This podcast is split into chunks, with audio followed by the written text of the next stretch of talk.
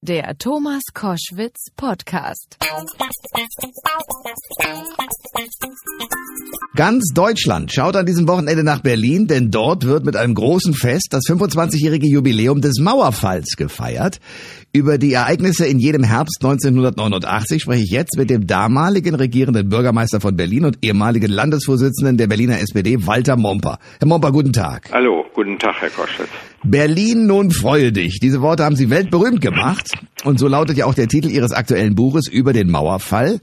Wir müssen nochmal das Zeitrad ein bisschen zurückdrehen. Wie haben Sie denn den Abend des 9. November und den Tag darauf erlebt?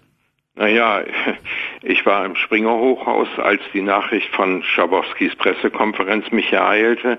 Der hatte uns eigentlich am 29. Oktober äh, zugesagt, er würde uns rechtzeitig informieren, ähm, wenn sie die, das Grenzregime neu regeln würden, also die Mauer durchlässiger machen würden.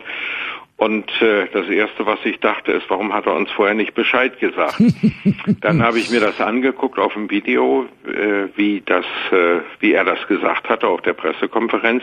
Und dann war eigentlich klar, ja, das ist es nun. Das ist nun die Reisefreiheit, die er uns am 29. Oktober schon vorausgesagt hatte. Ähm, das war zwar alles ein bisschen bürokratisch formuliert, ein bisschen schwer zu verstehen. Und nun kam es eigentlich darauf an, ihm den Rückweg abzuschneiden. Also nicht, dass so eine halbe Stunde sagt, er habe sich geirrt oder der Grenz habe ihm den falschen Zettel zugesteckt. Ja. Und zweitens ein bisschen Dynamik in die Sache reinzubringen. Also dass die Leute auch darauf aufmerksam werden, darauf reagieren. Und dann bin ich in den SFB gefahren, unseren damaligen Stadtsender. Der hatte die Abendschau da saß gut 75 Prozent der Seher in Ost und West vom Fernsehgerät, um die Abendnachrichten zu sehen, was in der Stadt los war. Hm. Und da ist dann der Schabowski nochmal abgespult worden, äh, eine Sequenz da, äh, wo er vorliest, ohne besondere Voraussetzungen sind also Reisen zu genehmigen. Und dann bin ich gefragt worden, was ich denn davon halte. Und dann habe ich gesagt, na ja, das ist der Tag, auf den wir 28 Jahre lang gewartet haben. Das ist eine historische Stunde und ein historischer Tag, äh, dass jetzt alle zu uns kommen können. Alle Besucher aus Ostberlin und aus der DDR sind uns herzlich willkommen. Äh, wir äh, Berliner werden sie mit offenen Armen empfangen. Wir freuen uns auf die vielen Besucher. Dann habe ich noch gesagt, also denken Sie daran, wenn Sie jetzt und in vier Tagen kommen können, können Sie auch in vier Wochen oder vier Monaten kommen. Also sozusagen die verschlüsselte Botschaft, Leute, nun kommt nicht alle auf einmal. Ja. Und äh, naja, dann äh, habe ich noch, das war, weil das ein großes Problem war, was uns bei der Vorbereitung aufgefallen war, ähm, wenn die alle im Auto kommen, ist in Berlin Land unter. Dann habe ich noch gesagt, bitte lassen Sie die Autos zu Hause, kommen Sie mit U- und S-Bahn. Das habe ich dann sogar zweimal gesagt. Und am nächsten Morgen traf ich eine ältere Dame in der U-Bahn, die kam aus Falkensee und sagte, ach, Herr Momper, wir haben Sie gestern Abend gesehen, als Sie gesagt haben, die Mauer ist offen. Ich sage, na, was habe ich denn gesagt?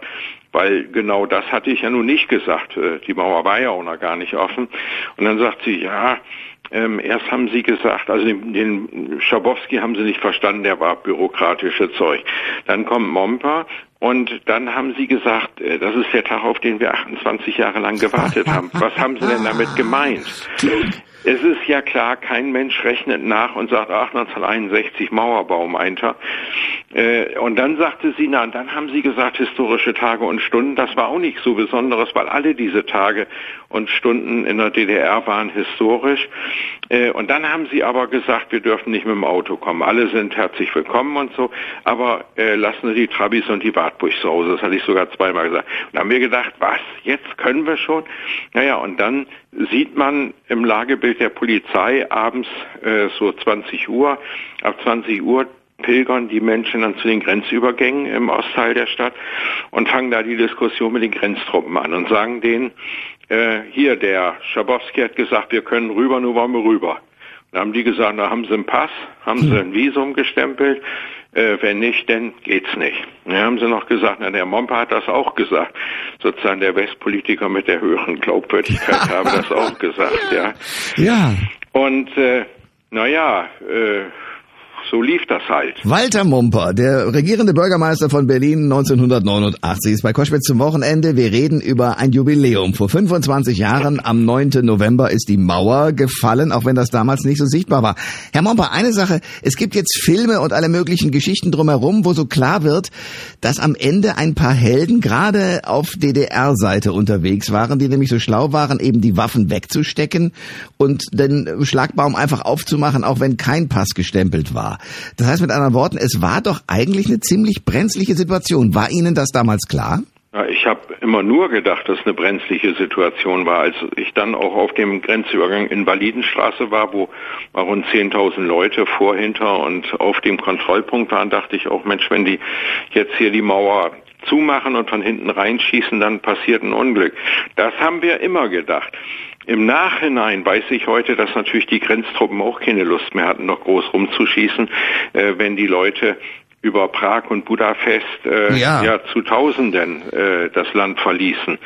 Ähm, und natürlich äh, die ganze Struktur, also dass zum Beispiel kein General da ein Kommando übernommen hat, dass die sich immer nur hingehalten haben, das hat dann dazu geführt, dass alles so friedlich gelaufen ist und letzten Endes klar, die, die dann die Schlagbäume geöffnet haben, die waren's. Äh, also da ist ja beispielsweise der Herr Jäger, der von der hm. Bornholmer Straße, genau der bekannt ist, äh, der hat, äh, ich habe ihn neulich getroffen, mit ihm auch darüber gesprochen, ihn gefragt.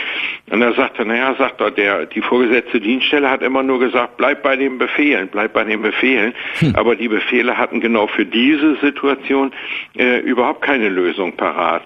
Und dann hat er natürlich Angst gehabt, dass ihm die Zäune alle niedergetrampelt werden, ähm, weil wenn drei, vier, fünftausend Menschen schieben, das gibt ja einen enormen Druck, die können Häuser zum Einsturz bringen und äh, Metallgitterzäune haben für die sowieso keine Relevanz, die kippen sie einfach um. Da hat er dann ein bisschen Angst drum gehabt dann hat er halt aufgemacht. Und so ist das an den anderen Grenzübergängen im Laufe der Nacht dann auch gewesen. Einige haben ja noch viel länger zugehabt. Also Drewitz hier nach Berlin rein ist erst morgens gegen 6 Uhr geöffnet worden. So lange haben die das da ausgehalten. Aber wie war äh, die Situation? Berlin sollte ja, also Westberlin sollte ja auch gerade, das war ja der Plan äh, der damaligen Sowjetunion, eigentlich ähm, ja ausgedörrt werden, abgetrennt werden vom Westen und äh, die Westberliner haben durchgehalten. Sie haben den Satz gesagt, so, Berlin, nun freue dich. Den haben sie interessanterweise aber viel später gesagt. Es wird ihnen aber zugeschrieben, der sei am 9. November schon gefallen. Stimmt gar nicht, der ist deutlich äh, später gefallen. Ja, am 22. Ja. Dezember zur Öffnung des Brandenburger Tores. Ja. Wie, wie kommt es zu dieser Verschiebung dieses wichtigen Wortes? Na, das war eben, ich habe äh, am 10. November das gesagt, was da notwendig war und am 22. Dezember, was ja äh, als das Brandenburger Tor geöffnet war, in erster Linie auch für die Berliner großartig war, dass sie nun durch das zentrale Tor gehen konnten. Da war die Freude unter den Berlinern eben riesig. Ähm, gut, äh, nach der Maueröffnung natürlich auch. Ähm, es gibt eine ja interessante Veranstaltung, von der ich nicht weiß, wie Sie sie heute sehen. Am 10. November äh, gab es eine denkwürdige Darbietung der Nationalhymne mit Genscher, Kohl und Brandt damals. Ja. Es gab viele Pfiffe. Ja. Äh, ist Ihnen das heute noch peinlich oder wie sehen Sie es heute? Ja, ist mir immer noch ein bisschen peinlich. Ich darf ja seitdem keine Lieder mehr singen in der Öffentlichkeit. Das hat meine Frau mir verboten, nicht wahr? Äh, ja, das war, das war deshalb so überraschend, weil der Wohlrabe, der Parlamentspräsident, der auch der Veranstalter dieser großen Sache war, äh, der stimmte die auf einmal an, ohne stützende Kapelle, ohne alles. Naja, und da ist dann der Schöneberger, sind dann die Schöneberger Sängerknaben draus geworden. Hm. Man hört ja die einzelnen Brummbässe von Willi und von Helmut Kohl da so zwischendurch, meinen natürlich auch, naja, es war ein tolles Stück nicht, aber immerhin, es war gut gemeint und nicht so gut gemacht. Walter Momper ist bei Koschwitz zum Wochenende. Das ist der Mann, der eigentlich einer glücklichen Fügung folgend im März des Jahres 1980 zum regierenden Bürgermeister gewählt war. Vorher war es äh, Herr Diepjen, nachher auch. Und äh, ist, ist, Sie reden ja ab und zu miteinander, weil Sie eine gemeinsame Kolumne in einer Berliner ja. Boulevardzeitung haben.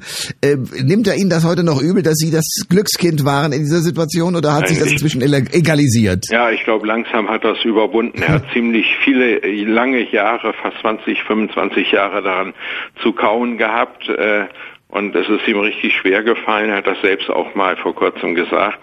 Aber jetzt inzwischen äh, deckt das die Zeit ab und äh, scheinen doch die Wunden vernarbt zu sein bei ihm. Ja, apropos vernarbte Wunden. Es gibt jetzt in diesen Tagen, und das ist eine aktuelle Frage, äh, die Situation, dass äh, die SPD-Mitglieder in Thüringen sich doch in dieser Woche deutlich und mehrheitlich für die rot-rot-grüne Koalition und für Koalitionsverhandlungen ausgesprochen haben, an deren Ende Bodo Ramelow, der erste linke Ministerpräsident im vereinten Deutschland werden könnte, trotz der Kritik von Bundespräsident Joachim Gauck. Wie finden Sie das? Ja, ich teile die Meinung von dem Gauck nicht. Äh, ich meine, wenn er das subjektiv so sieht, dann macht er das so äh, tun. Ich verstehe das auch, dass Leute, die unter dem Regime in der DDR furchtbar gelitten haben, dass die natürlich immer noch böse sind und äh, der PDS, der Linken, äh, das nachtragen und dem Ramelow auch. Ich sehe das nicht. Ich sehe darin ein Stück Normalisierung. Ähm, auch, dass die dass man mit den Schmuddelkindern von der Linken äh, sozusagen spielt oder Koalition macht und wenn die eben stärker sind als die anderen Parteien, dann müssen auch die Ministerpräsidenten stellen. Also ich halte das für ein Stück Normalisierung. Und äh, finden es am Ende des Tages auch gut. Ja, klar.